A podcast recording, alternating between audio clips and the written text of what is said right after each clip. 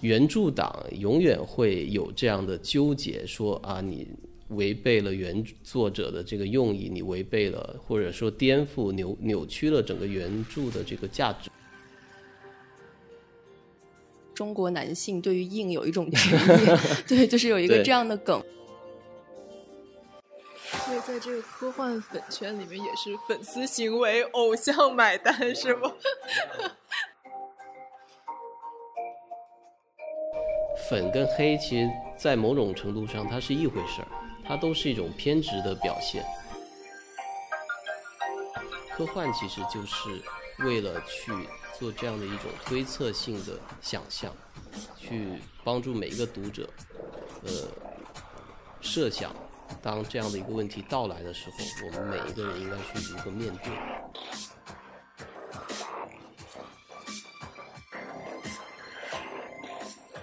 各位听众朋友，大家好，欢迎收听我们新一期的《剩余价值》。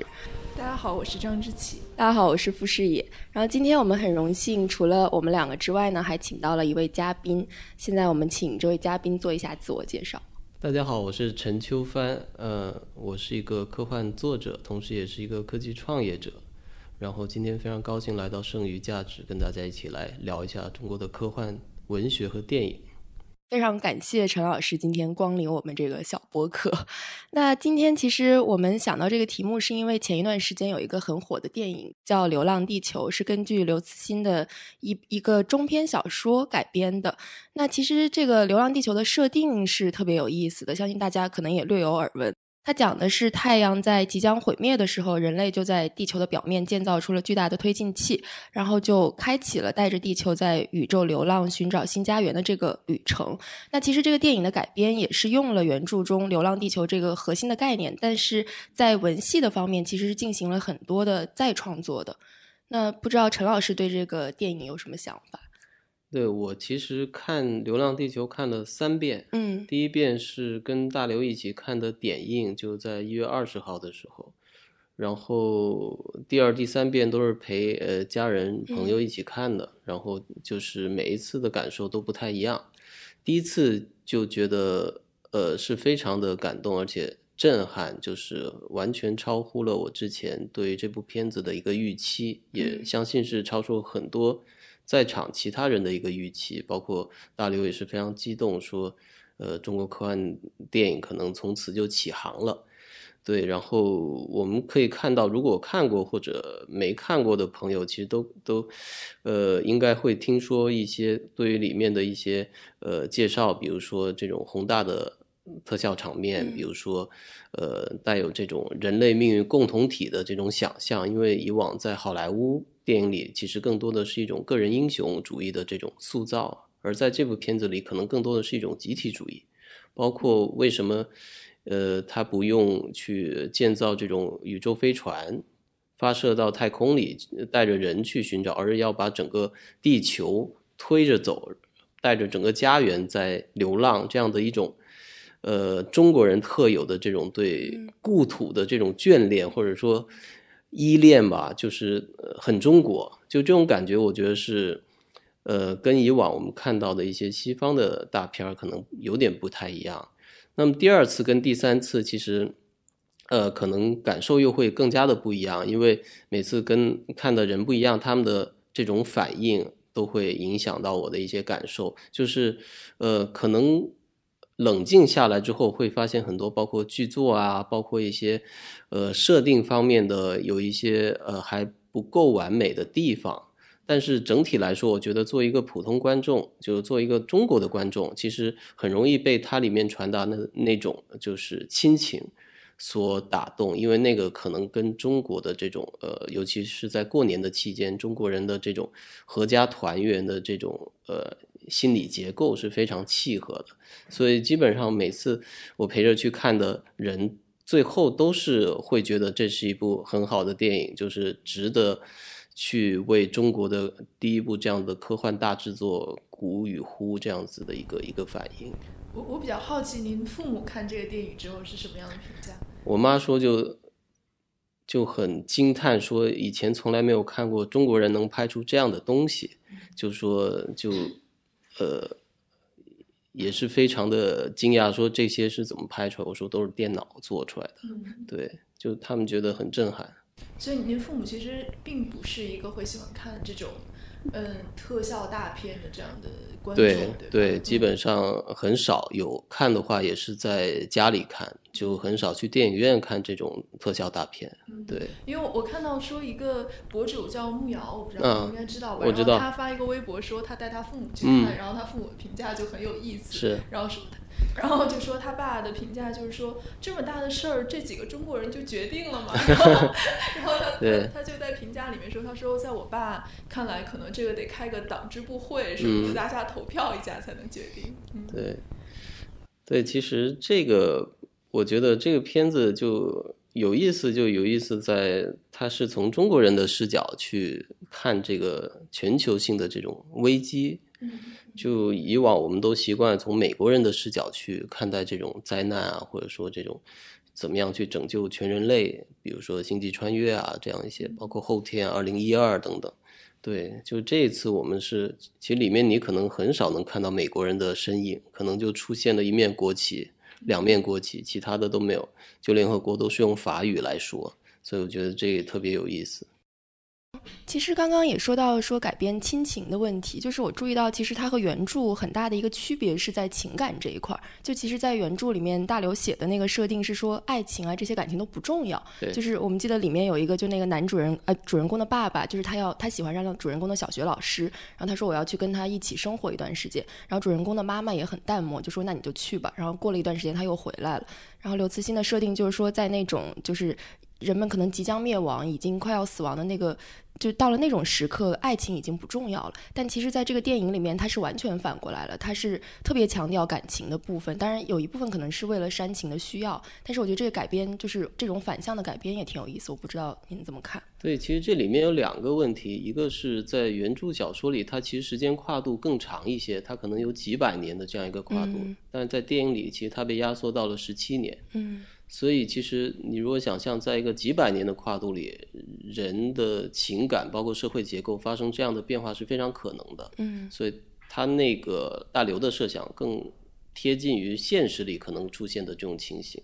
但是到电影里，其实它被压缩到十七年。那么，其实我们可以看到，包括里面那些中学生校服，包括过年舞舞龙舞狮这种放鞭炮等等这些习俗，还是非常贴近我们现在的一个认知和审美的一个一个范畴。所以，其实这是为了，我觉得电影是为了照顾更加大众的一个审美的口味，包括这种呃人民群众的这种情感需求，尤其是大过年的，你做成那么淡漠是吧？然后还有点不和谐的家庭伦理的这种呃颠覆性的摧毁，我觉得可能真的是不太合适。作为一个商业电影来说，我觉得这样的改动是更加的呃符合我们的商业片的一个需求。嗯，我想到一个冷知识，他们说吴孟达演的那个老爷，他其实是一九九九年对呃出生的，所以他要放那个海草舞，就是电影里面不是有一段海草舞？对对对。对对对，就是很多人觉得那个很尬，然后后嗯来就有人考据说，因为他的那个年龄其实就比我们还要小嘛。是是是，因为，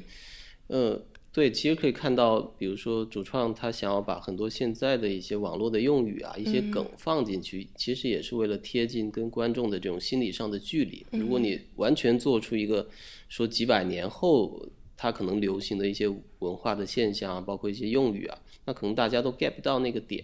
所以其实我觉得，作为一种大众消费的这种文化产品来说，电影是需要做做一些妥协的。你小说怎么写都可以，但电影这么大的一个体量，它肯定要照顾最大的一群受众的它的一个需求。嗯，其实这也谈到一个，就是从文学作品改编到电影，它的难度或者说挑战在哪里？因为我觉得就在这个电影上，可能有一些刘慈欣的粉丝就会觉得说他不太尊重原著，或者说对他的改编，所以就因为这一些也会有一些争吵的部分。是因为原著里等于说那个结局是非常震撼的，就是人类的叛军，嗯。呃，集体处决了整个联合政府的嗯。所有这些呃支持或者说呃执行这个《流浪地球》计划的这些人，然后这个时候太阳害闪了，等于说，呃，证实了这个这个计划是确实是需要的，然后所有人类叛军就顿时就傻了嘛，就是这是一个非常悲观的、对人性绝望的一个结局。所以很多喜欢原著的人，他其实是喜欢那样的一个结局，因为非常的震撼。但你放到电影里，其实就这有价值观上的一个问题，因为。呃，我们毕竟还是要在一个大众的市场，我们而且有价值观上的一个导向，我们不可能去做一个呃这么黑暗、对人性绝望的一个结局。所以我觉得所有的改动，其实我都非常的赞成，而且我觉得改的呃很聪明、很好，因为只有这样才能够让更多的人愿意去接受这部电影。但是，你如果改成黑暗的，那肯定会有另外的一群死忠粉。嗯，比如说像呃，你像欧洲现在拉斯冯提尔，他每部片子都很黑暗。他就是比如说去年那个《此房是我造》，他就讲了一个变态杀人狂的整个心路历程，包括他怎么把杀人这件事儿跟艺术联系起来。那当然也很好，但它只能够放在这种艺术电影的范畴里，它肯定不是一个大众的商业电影。可能很多人看完会生理性的不适。嗯，那么科幻片其实一样，它是一个通俗的类型，它是一种类型片，它是一种商业片。那么我们毕竟要照顾这种最主流的价值观，我觉得，所以这种改动是无可厚非的。我觉得原著党永远会有这样的纠结，说啊，你违背了原作者的这个用意，你违背了或者说颠覆、扭扭曲了整个原著的这个价值观。嗯，但我觉得这些人都不是在行业里去从事的，他们只能够。代表一个作者去发声也没问题，但不要上纲上线到这种价值观的攻击，甚至对主创的这种攻击，甚至对这部作品本身的一个攻击，我觉得那就没有必要了，就是有点过分了，就是。嗯嗯。然后我看还有很多网友他们会说，就是他们之所以喜欢这个电影，是因为这个电影是很硬，就是微博上有一个说他那个。那个评论不就说中国男性对于硬有一种执念，对，就是有一个这样的梗，所以我也很想知道，就是说从在科幻作品里面或者说科幻电影里面怎么去定义这个什么叫硬科幻？然后像这个改编的故事，它是一个硬科幻的作品。其实所谓的硬跟软都是一个非常历史性的一个定义，就是因为在以往就是其实也是从西方来的，就是说硬科幻偏向于以这种基础科学，呃呃理工科。为一个主题的，比如说天文、物理、化学、数学、嗯，生物学等等的这样一些基础学科去展开的这种想象，那么可能会把它归类为硬科幻。那么相对于一些社会学、人类学、心理学等等这样的一些一些主题，那么可能会把它归为软科幻。但是现在其实大家已经不这么叫了，就不管是在西方还是在我们这边，其实这种。二元对立的这种两分法其实很过时，因为最好的作品永远是既包含了有科学的想象，也包含了对人性包括社会的这种深入的洞察。嗯，所以如果你把大刘作品里所有那些关于人性的、关于社会的那些东西去掉，我相信他也不会是现在的这样一种受欢迎的局面。所以我觉得这种两分法其实就是。我觉得有时候就是我们，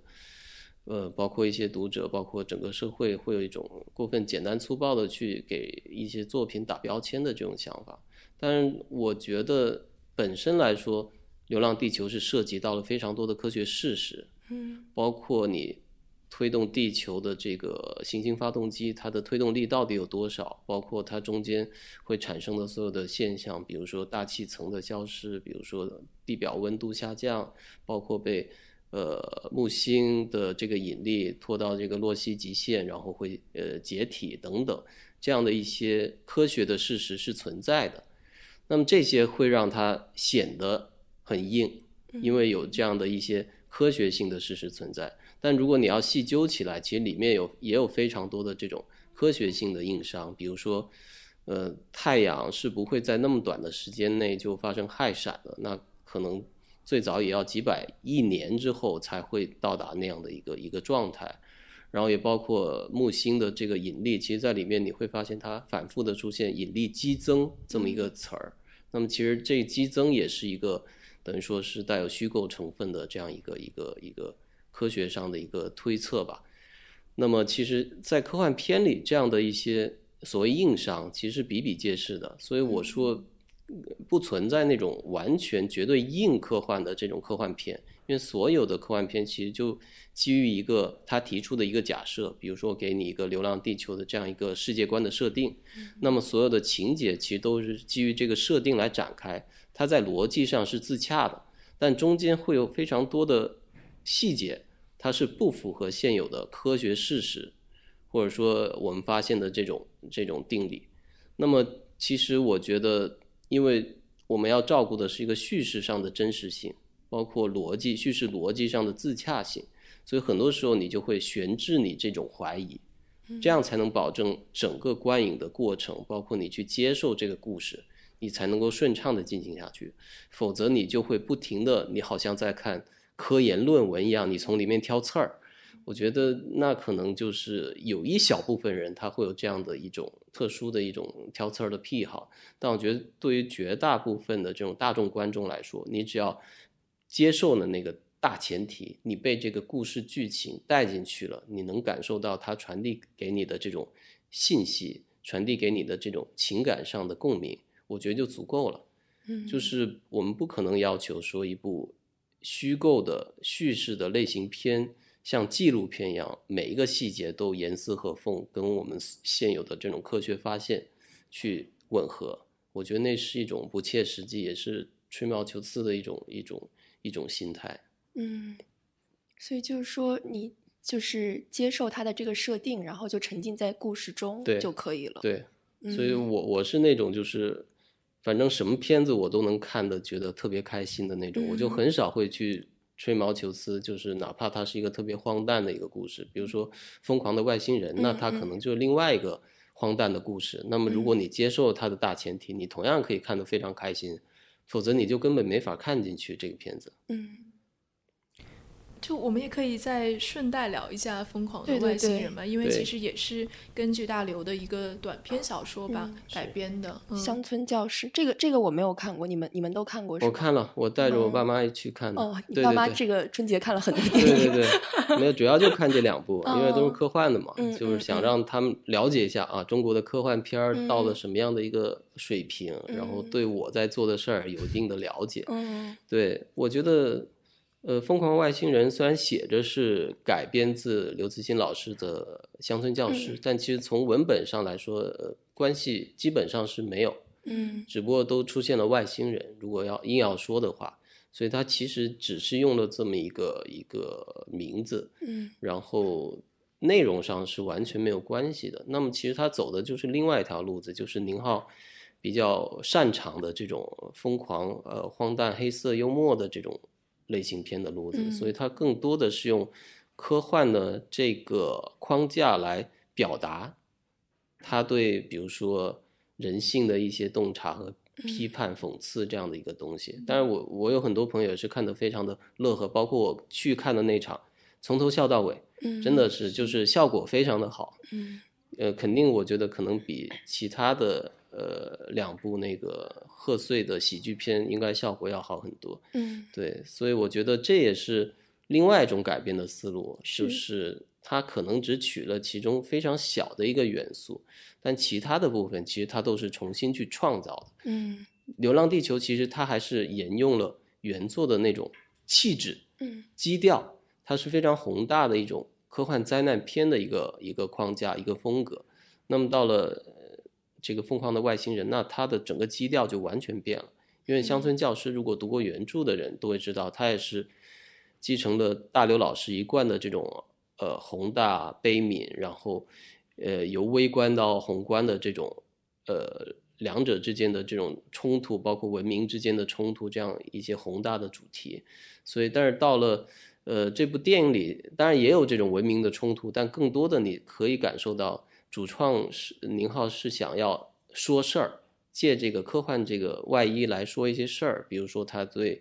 美国或者说对中国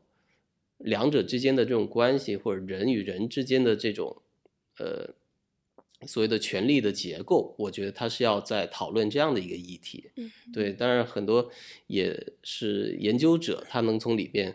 呃读解出非常多的一些一些微言大义啊，我觉得这也是一个。挺好的方向，我觉得科幻就应该是百花齐放的。你不可能光有《流浪地球》，你也不可能光有疯狂的外星人，就应该是各种各样的科幻片都能出来。但是我们评判它的标准就是好跟不好，嗯，就没有说所谓的硬跟软，硬就是好科幻，软就不是好科幻。我觉得没有这样的说法。嗯嗯。那不知道知琪对这个电影有什么想法？因为我觉得你之前也看了，然后你的评价其实还挺高的。哦，我其实是非常喜欢《疯狂外星人》这个电影，就是我觉得它是很难得的那种很有政治性的喜剧，在中国这个环境下，其实能创作出这个作品还是挺不容易的。然后我觉得很有意思的一点是，因为我是先看的《流浪地球》，然后才看的《疯狂的外星人》，我会觉得他们两个之间有一些很有趣的互文的部分。我不知道是不是创作者故意的，还是说因为他们恰好在同一个档期上映，所以会给观众造成这样一个效果。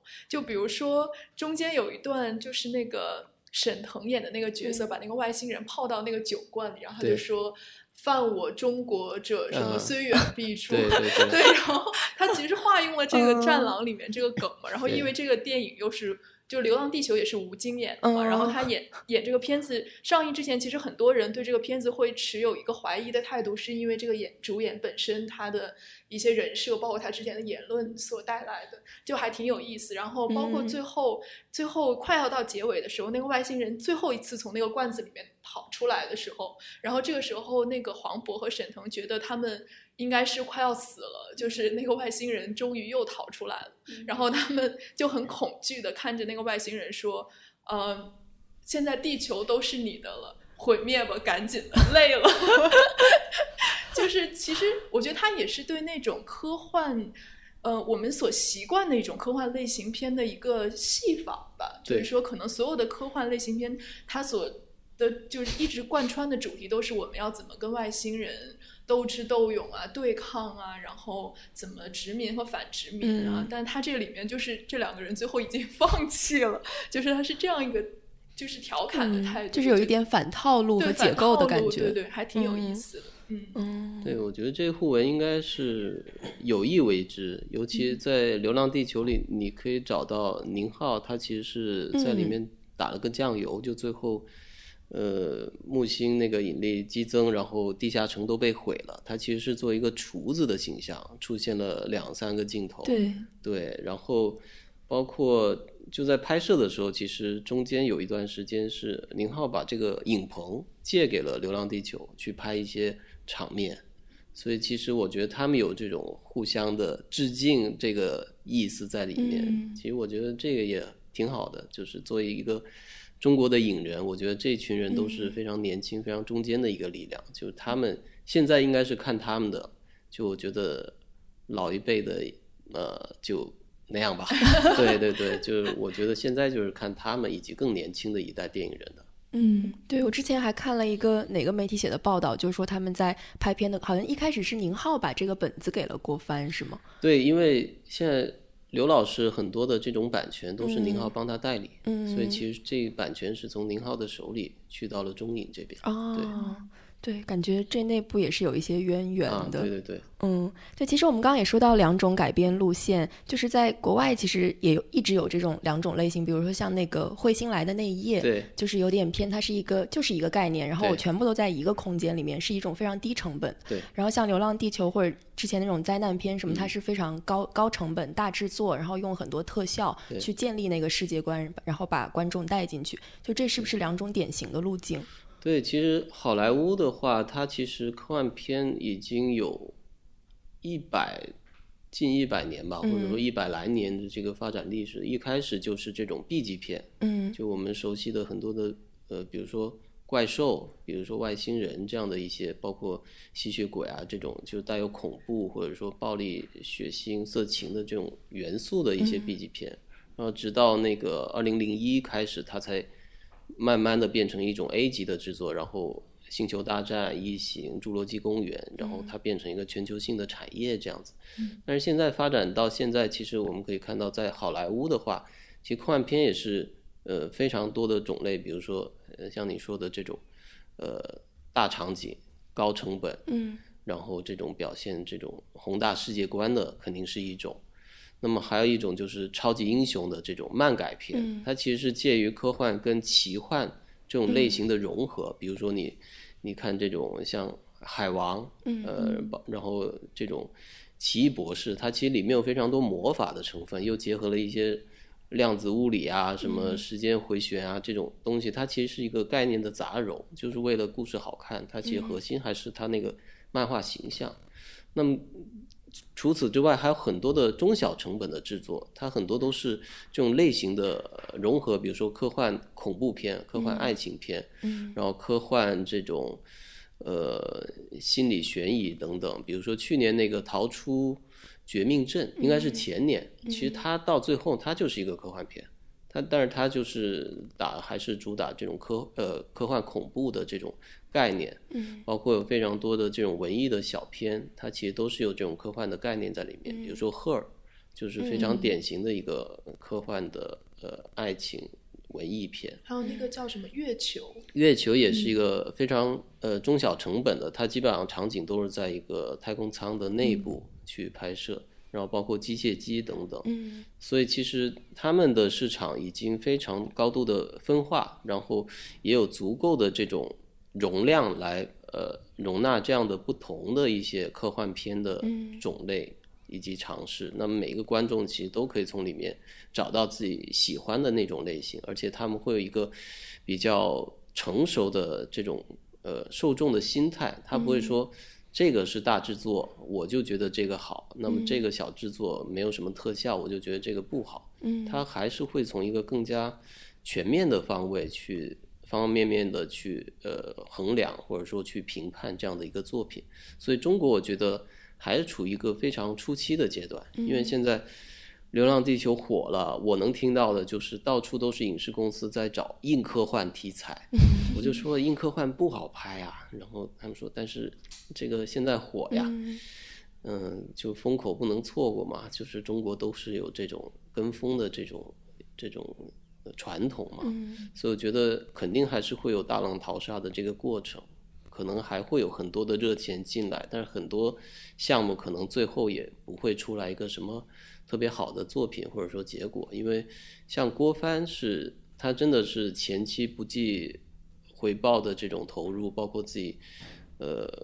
写剧本，在没有拿到中影的这个这个呃合约之前，他其实自己做了非常多的工作，其实就抱着背水一战的这种心态，我觉得只有这样才能把这么大体量的一个东西做好。嗯，相反过来，我觉得我们还是应该从一个中小的。科幻片包括这种类型的融合，去开始尝试，就是扎扎实实的讲好故事，嗯，然后再去一步一步的把整个电影工业的这种呃呃水平提升上去。就是你不可能说一下子你出来十部《流浪地球》，这整个市场的容量也不会允许。到时候可能就是所有的这些片子它都收不回来成本，那就变成了另外一种灾难。嗯，所以我觉得就是还是要。更加平和的、理性的去看待这个所带来的热潮。当然，好事儿就是大家开始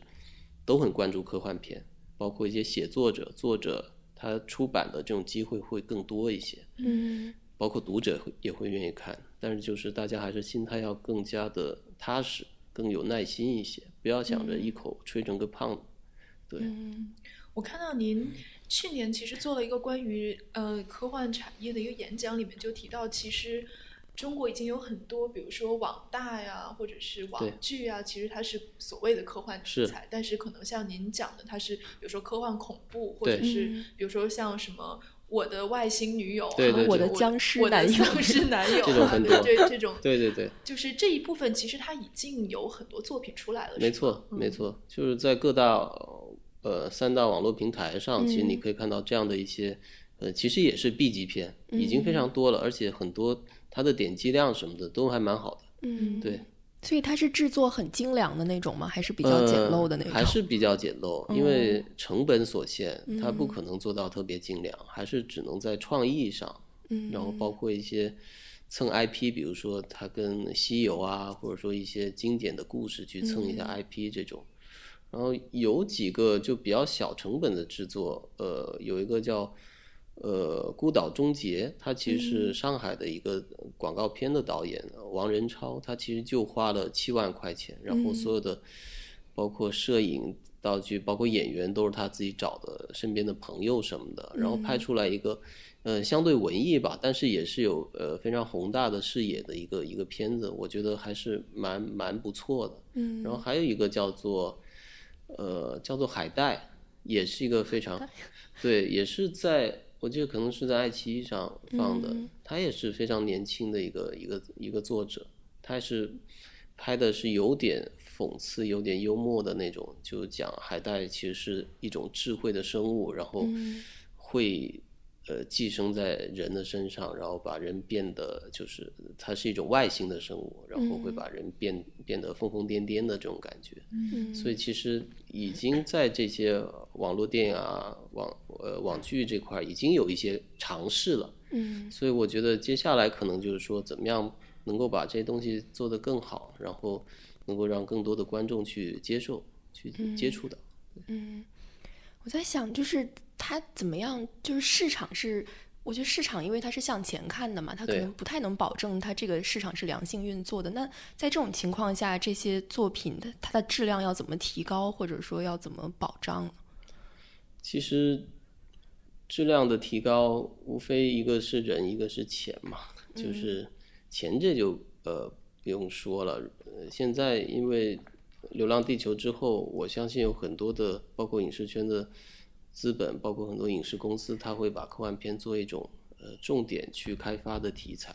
很多的都已经开始在，至少从过年到现在，就是我接触到的各种信息，包括找过来的要谈版权的也非常非常多，所以大家都会，就是中国就是非常的快，就是反应。呃，从市场端传递到这个呃创作端，他会非常快的去做这个反应跟决策。但是我觉得钱只是一方面，另外还是人，嗯，就是这群主创对于科幻的理解，决定了你能拍出来一个什么样的科幻片。就很多，嗯，可能原来也没怎么接触过。呃，科幻或者说也不怎么看科幻，他可能就是按照他看好莱坞一些片子的理解，觉得那样就是科幻，但可能他只是学到了一个皮毛，嗯，看到了一个表层的东西，但其实里面很多逻辑上的、价值观的，包括思考的问题这样一些东西，他可能并没有想那么深，所以出来的东西大家就会觉得是一个很四不像，或者就是一个。呃，模仿的一个东西，所以我觉得还是需要有这样的一批对科幻有认识的人，包括比如说八零后、九零后这样的一些人，他慢慢的成为这个影视圈的一些创作的中坚力量，呃，编剧、导演等等，包括美术的设计、概念设计等等这样的一些人，我觉得他们对科幻是有这样的一个成长的氛围，有这样的一个。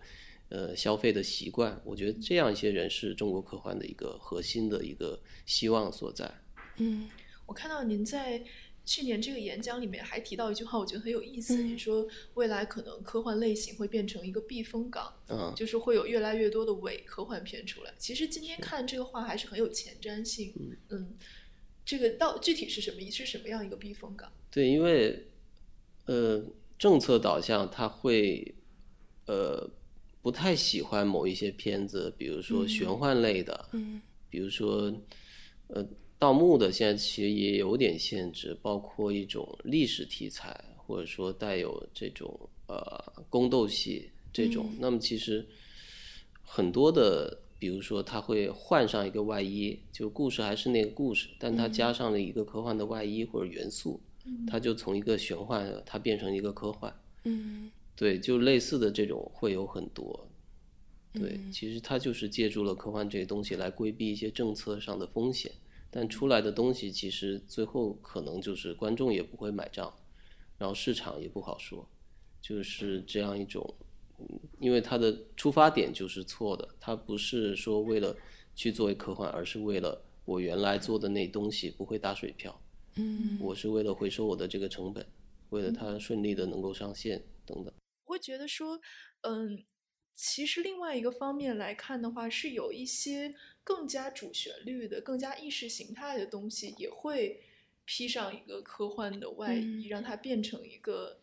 嗯，好像更容易让，比如说更广泛的受众接受，不会觉得这个东西很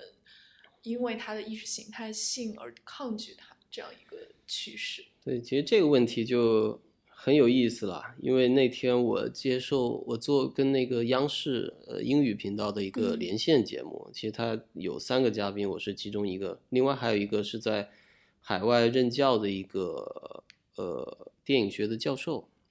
然后他就用到了 propaganda 这个词，嗯那么其实主持人刘鑫嘛，他就直接反映说，为什么美国人拍的这种片子你会觉得不是 propaganda，嗯而中国人你就会觉得是。所以其实你看，在美国很多的这种科幻大片里，它其实都有这种意识形态，包括爱国主义，包括这种所谓的主旋律，它其实一点也不比我们少，只不过是它做的更有技巧，它跟叙事层面融合的更加圆熟。嗯所以造成我们其实都会在呃没有意识到的情况下，我们会接受很多的这种呃从西方从美国来的这种价值观的这种影响，或者说呃呃感召。所以其实我觉得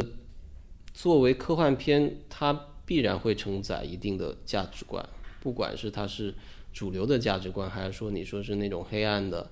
反人性的、悲观的那种价值观，它肯定会承载一部分。那么，与其我们用原来的那种简单粗暴的、直接的那种方式去宣教，那我觉得用科幻来作为这种价值观的载体，我觉得是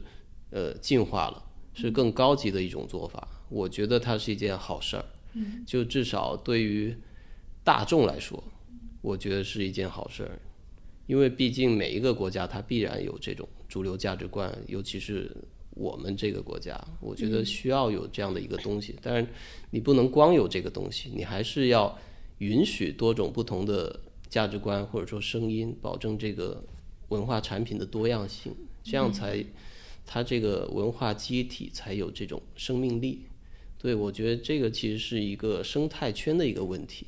对，但其实我觉得在《流浪地球》这个 case 里面也是挺明显，因为我觉得这个电影本身其实并不给人很强的 propaganda 的对，我觉得没有。它之所以上映之后会，比如说很多争论的焦点集中在这一点上，是因为上映之后被一些人带起来的这个节奏，就是评论上面大家会产生这样一个感觉。因为我是先看了很多评论再去看电影，其实跟我的预期是很不一样的。没错，对，会有这样一个效果。嗯就比如说，如果在可能肯定在美国，它也有很强的 propaganda 的成分，是但是它不会被一些呃主流的东西、官方的东西所收编到在评论这个层面上，所以可能大家对它不会有那个很反感、嗯或者说对立的情绪出现。对，其实我看一些在比如美国的朋友，包括一些影评人啊、记者啊，他们去看，他们其实并没有特别对这块儿他有提出一些什么样的呃反应，他更多的还是在故事啊，包括设定，包括这些情感层面的一些评价。所以我觉得，嗯、怎么说呢？从某一个角度来看，就是我们可能现在的舆论空间太缺少这种可以供大家探讨、公开讨论的这种公共的空间，所以很多人其实借助这部电影来宣泄自己的一些看法跟观点。其实他是把他当枪使了，我觉得就是上纲上线的这种感觉。所以很多的都是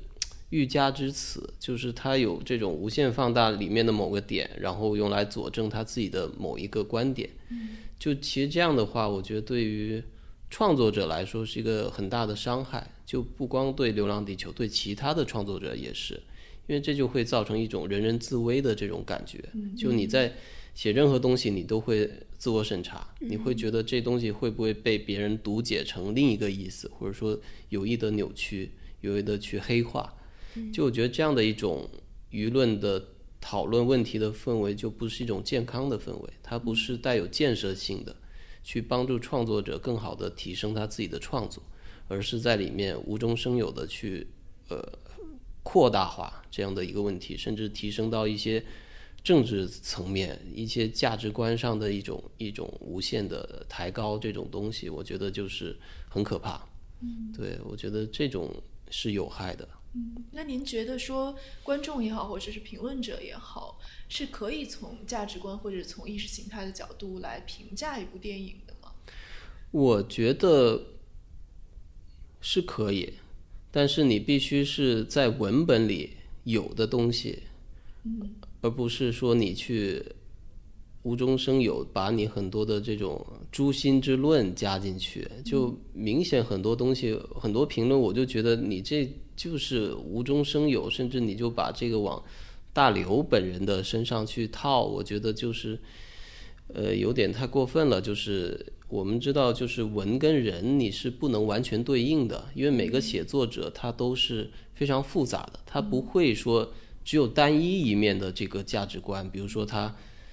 觉得人性是恶的，但他作品里就完全是恶的，他不可能，他肯定还是有对人性真善美一面的这种歌颂或者说追求，包括大刘《三体》里也是一样的，就他各种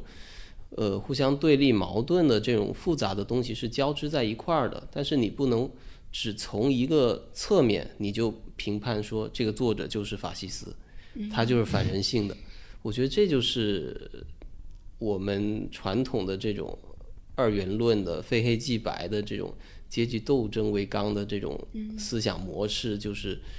占据了太长时间，就以至于我们无法平等的、开放的去包容很多不同的声音、不同的价值观。就一定每个人要证明自己是对的，自己是高于其他人的。其实很多时候是在秀优越感。就他其实并不想知道真正这作品是在说什么，他只是想让所有人听到我自己的声音，而且要证明我是高于你们其他人，我是比你们其他人都要正确，我比你们看的都要深刻。我觉得这样的一个辩论环境，其实归根结底还是在现实里面，或者说这种公共舆论空间里，没有给他们足够的这种呃存在感，或者说没有这种话语的空间。就我觉得健康的话语空间应该是大家都能够听对方的声音，不会说我一定要压倒你，只能有我不能有你。我觉得都是应该是平等共存的这样一种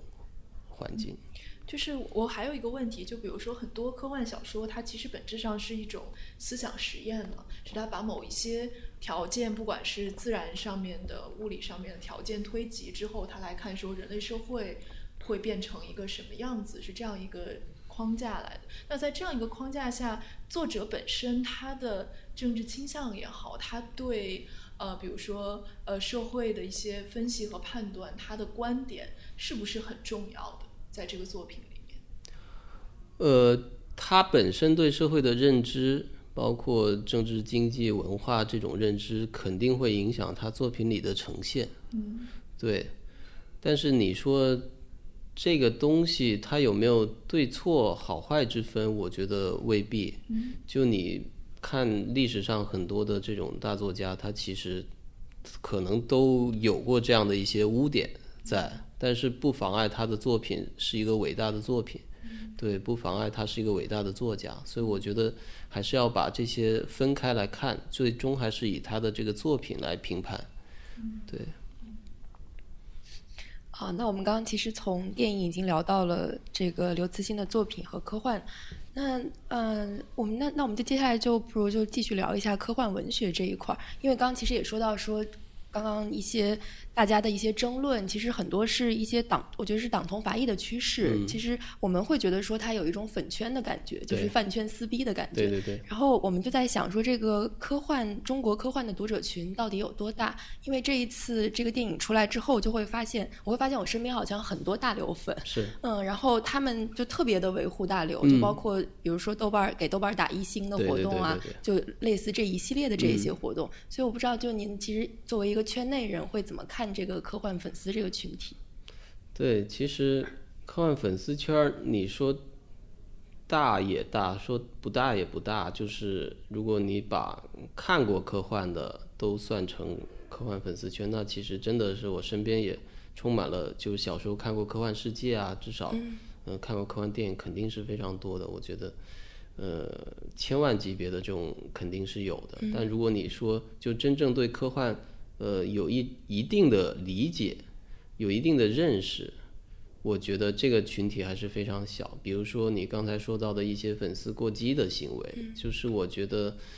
呃，那里面很多的人其实他可能只看过《三体》，或者只看过大刘老师的作品，其实他对于科幻的整个理解可能就是来自于这个，那么其实科幻是非常多元的，也是非常开放的，它允许有很多不同的流派、不同的风格，包括不同的叙事的方式以及不同的价值观。所以我觉得真正的科幻迷他都不会去做出这么过激的行为。就是我觉得这个粉跟黑，其实在某种程度上它是一回事儿，它都是一种偏执的表现，它都是一种刻意要维护自己认为是真理的某个东西，所以导致的某种狂热。所以这种东西其实都是，我觉得都是一种幼稚病。就是，当然，这个很多人说过，看科幻的人大部分可能都是挺幼稚的。从心理上来讲，可能都是有这种没有完成的这种青春期的这种感觉。包括吴岩老师有一本叫做《呃科幻史纲》嘛，就是它里面写到了很多的科幻读者、科幻作者，他其实都有一种，比如说边缘人，比如说大男孩儿，这种感觉在，就是因为他有这样的一个。心理上的一个缺失，让他会继续停留在这个想象的空间里，去追逐这些可能在现实里没有被完成的这样一些一些梦想，或者说一些一些呃一些叙事的一些一些可能性。所以我觉得，就是从这个角度来讲，其实很有意思。我觉得这应该是一个文化现象，值得被研究。就是科幻迷这个群体。他其实因为以往我们在圈里说，就是科幻迷其实有一种人叫做原教旨，嗯，原教旨主义者，他就会觉得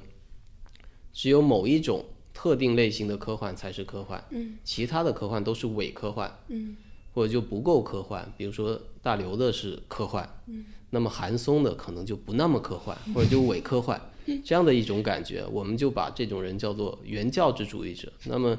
原教旨主义者，他这些科幻迷的战斗力是非常强的，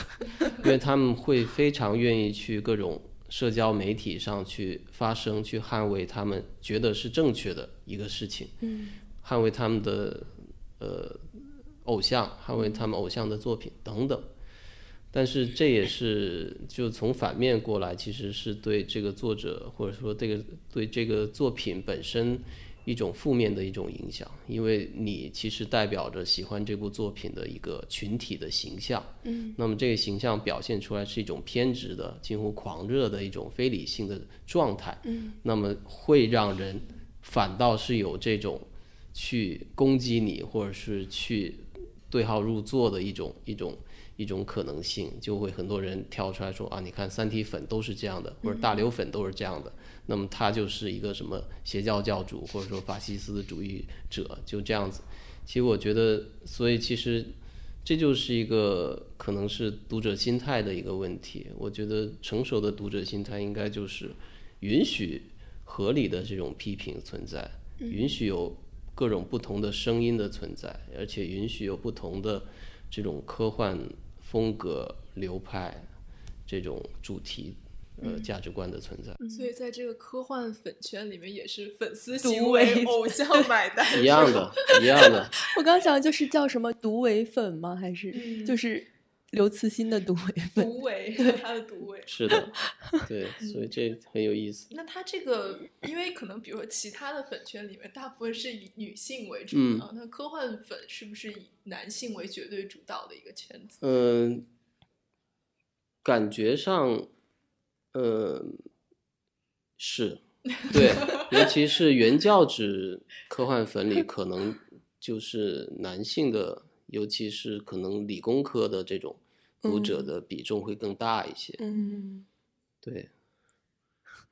这个科幻粉圈真的还挺有趣的，是，嗯，就应该有人把它做一个。比如说课题做一下，是，而且我觉得性别也很有意思，因为很多人都会讲说粉圈的各种撕逼啊什么的，是因为这里面大部分是都是女性，是女性和女性之间建立的这种社会关系造成的。但其实换成男性也是一样的，差不多的，一样的，对对对，甚至更狂热，我觉得有时候，就他们的战斗力说不定比女粉更强。对。对，其实我们刚刚一直聊，就是陈老师也都是在讲，比如说这个圈子应该更加的开放，或者更加的包容。然后我就在想，我们刚刚聊回刚刚那个技术，就是电影的这个问题。因为我之前看到一个评论，就是说为什么把这个电影称作中国科幻元年，是因为它就是加入了那个军备竞赛，就是它是用军备竞赛这个词。然后我就在想说，呃，我们中国一定要加入这样的科幻军备竞赛吗？就是一定要向好莱坞看齐吗？如果没我们不走这个道路，有没有其他的道路可以走？嗯，这个问题可能要放在一个全球的这个电影工业的这个视野来看，因为，嗯，你就算放到全球，现在也只有好莱坞它有这样的一个工业水平去，呃，规模化的、不间断的去产出这样的一些科幻类型片。嗯，就是每年它基本上票房前十里面有七部吧。大概都是科幻或者科幻相关的这种片子，那么它整个产值其实也是非常高的，就是包括它带动的这种主题乐园，包括周边啊各种游戏各种东西，它这个产值其实是，呃，为什么要参加这个军备竞赛非常重要的一个原因，就是我们要实现这个文化输出。嗯，文化输出，你这个以前我们喊了很久嘛，但是基本上你从电影上其实没有几部说是真正成功的输出，不管是从商业的角度还是价值观的角度，嗯，所以其实如果你要真正的说做到这个文化输出的所谓的商业或者说文化上意义呃价值观意义上的这种输出，那你必须要去对接这样的一个呃全球化的一个呃电影工业的体系，那么这就意味着你拥有了一个全球的电影市场。这远远的就超出了我们中国大陆或者说泛华语圈的这样一个市场的呃概念。这样的话，你整部片子包括成本，嗯，包括你可能的票房的天花板，都是往上走了一个数量级都不止。所以，其实为什么要加入这个军备竞赛？我觉得也是我们国家的一个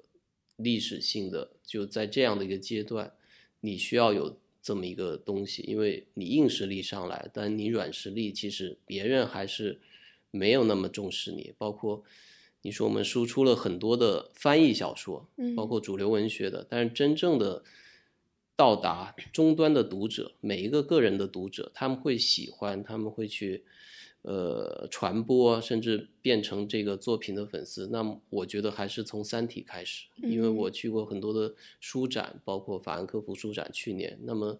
排队让大刘签名的基本上都是欧美的读者，那么他们是真心的喜欢，这个是在以往的，不管你输出是莫言还是谁的这种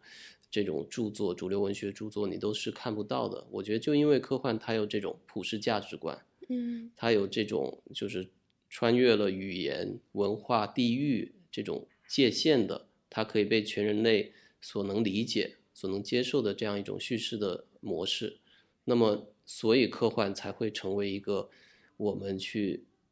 作为电影工业去加入军备竞赛的这样一个模板，而不是别的爱情片，或者说玄幻片，或者说别的什么谍战片之类的。所以，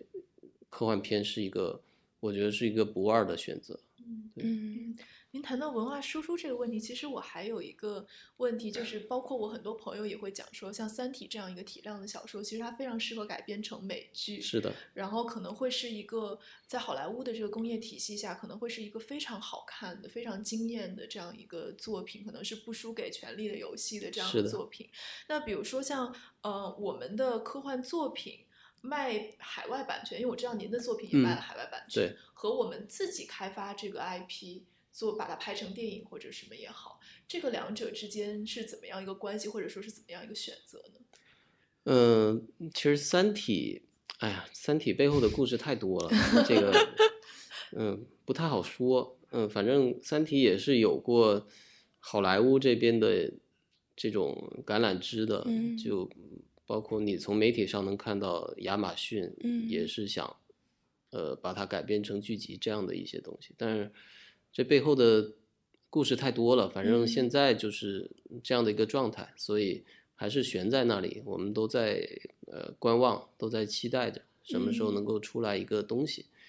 对，至于我自己是，我觉得很多时候，呃，你的选择权有时候不在你自己手里。但是如果当你到达了一定的呃 level 之后，你可能会有这样的选择权。但是一开始，其实作为我们要迈出这种国际化的第一步是非常艰难的，因为作为英文。英语市场来说，他们其实对翻译文学是需求没有那么大。嗯，就每年，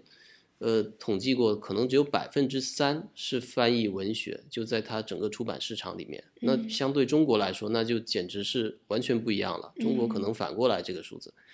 呃，也不会那么夸张，可能有一半吧，我觉得是翻译作品。所以对英语文学的呃读者来说，他们其实没有这个习惯，也没有这个动力去读。来自其他语种的翻译文学，尤其是科幻小说，它是一个就是诞生在英国，然后在美国发扬光大的这样一个文类，所以基本上它就等于是美国科幻小说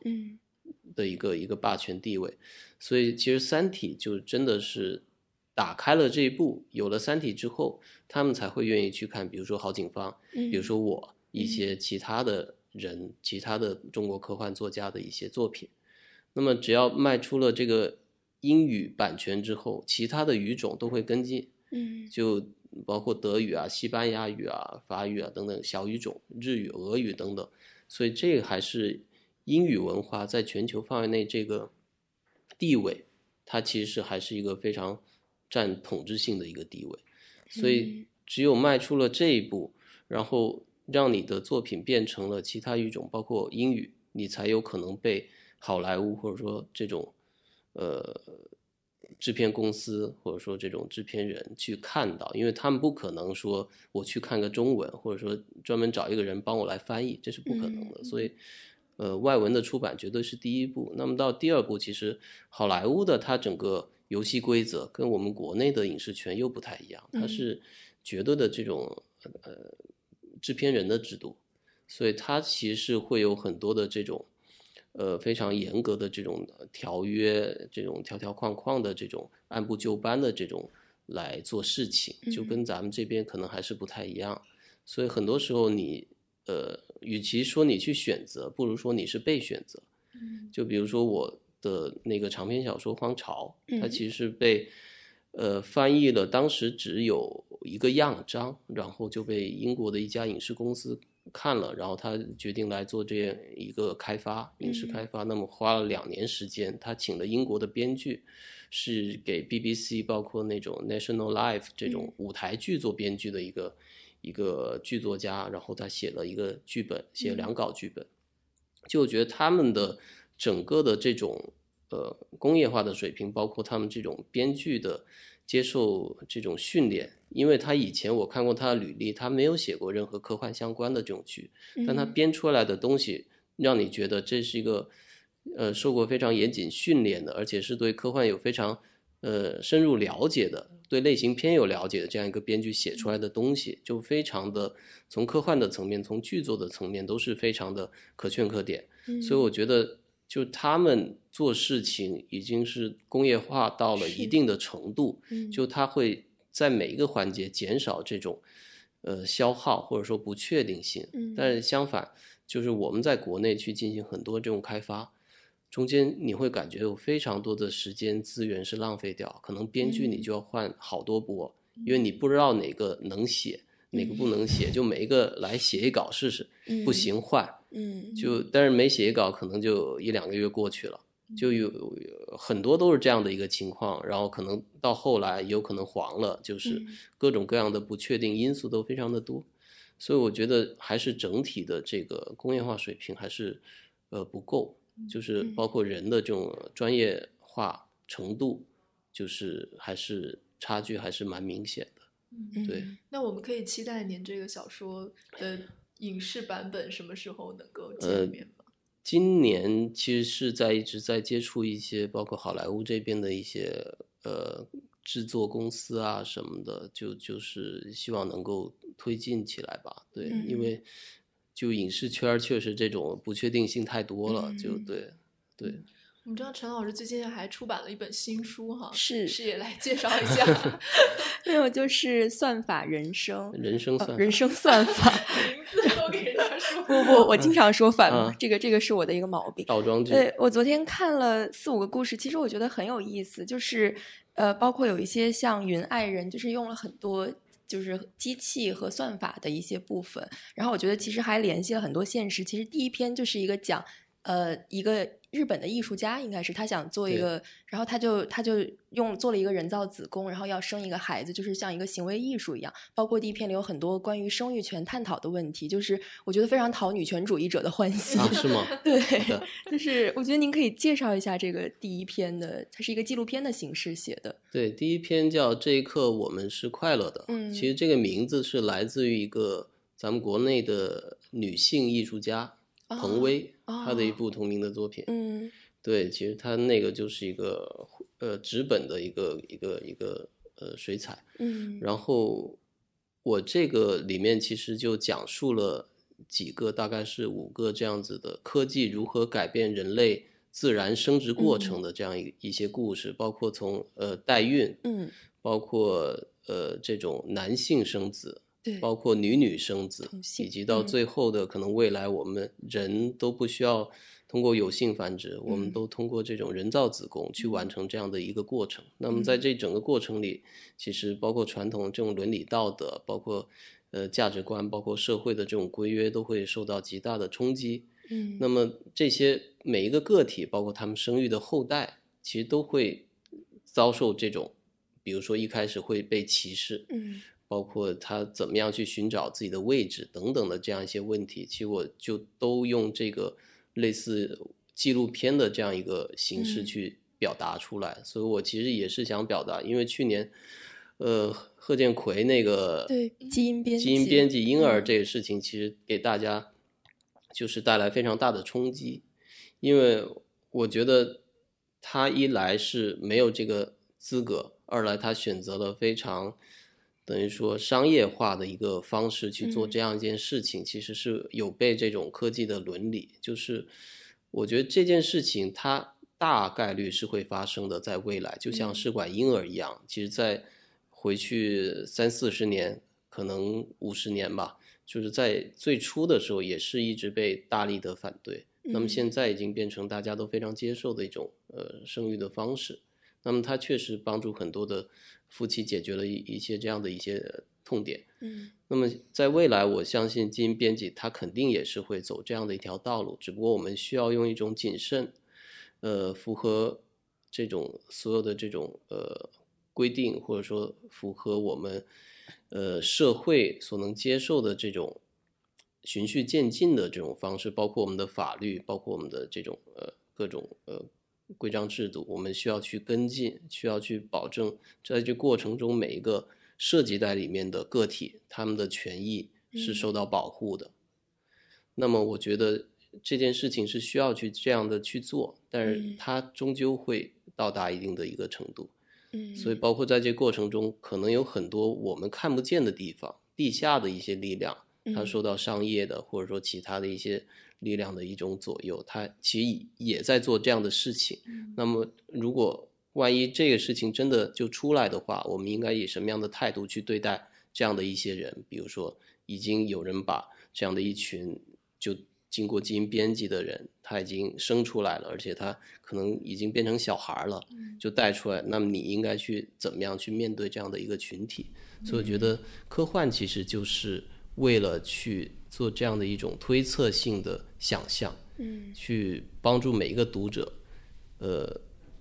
设想当这样的一个问题到来的时候，我们每一个人应该去如何面对。他其实不是给出一个答案，他其实提出问题。我其实看你写的，我感觉就是非常适合影视改编。就是我在想，你写的时候就有，就是脑海里就会有这个设想吗？还是说你只是一个感觉上的？因为这些就是我看那个豆瓣评论，有很多人觉得说很像黑镜的那个故事。嗯，对，其实我觉得，呃，可能写的时候，有的时候你现在就是一个双方互动的一个过程，因为你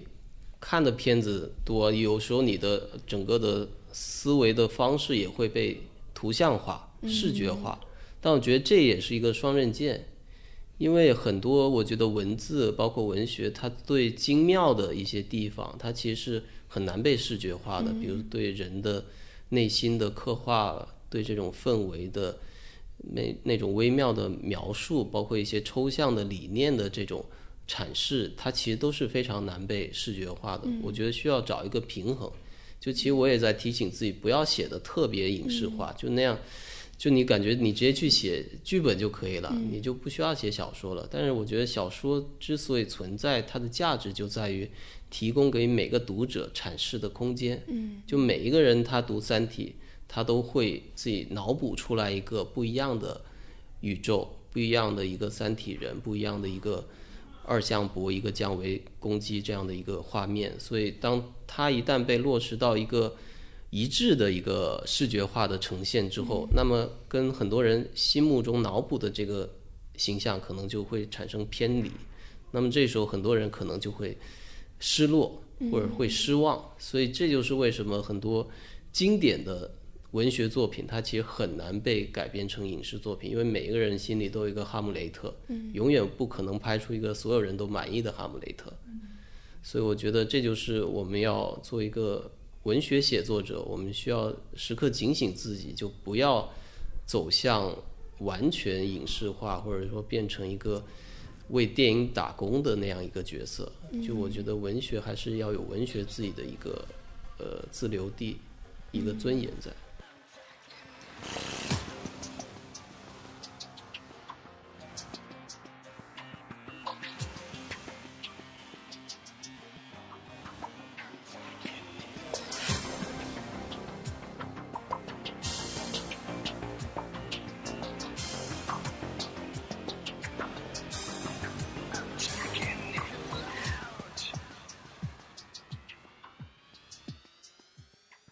感谢大家收听，你可以在 Podcast 喜马拉雅收听我们的节目，也可以通过微博找到我们。我们的微博是 at 剩余价值 surplus value。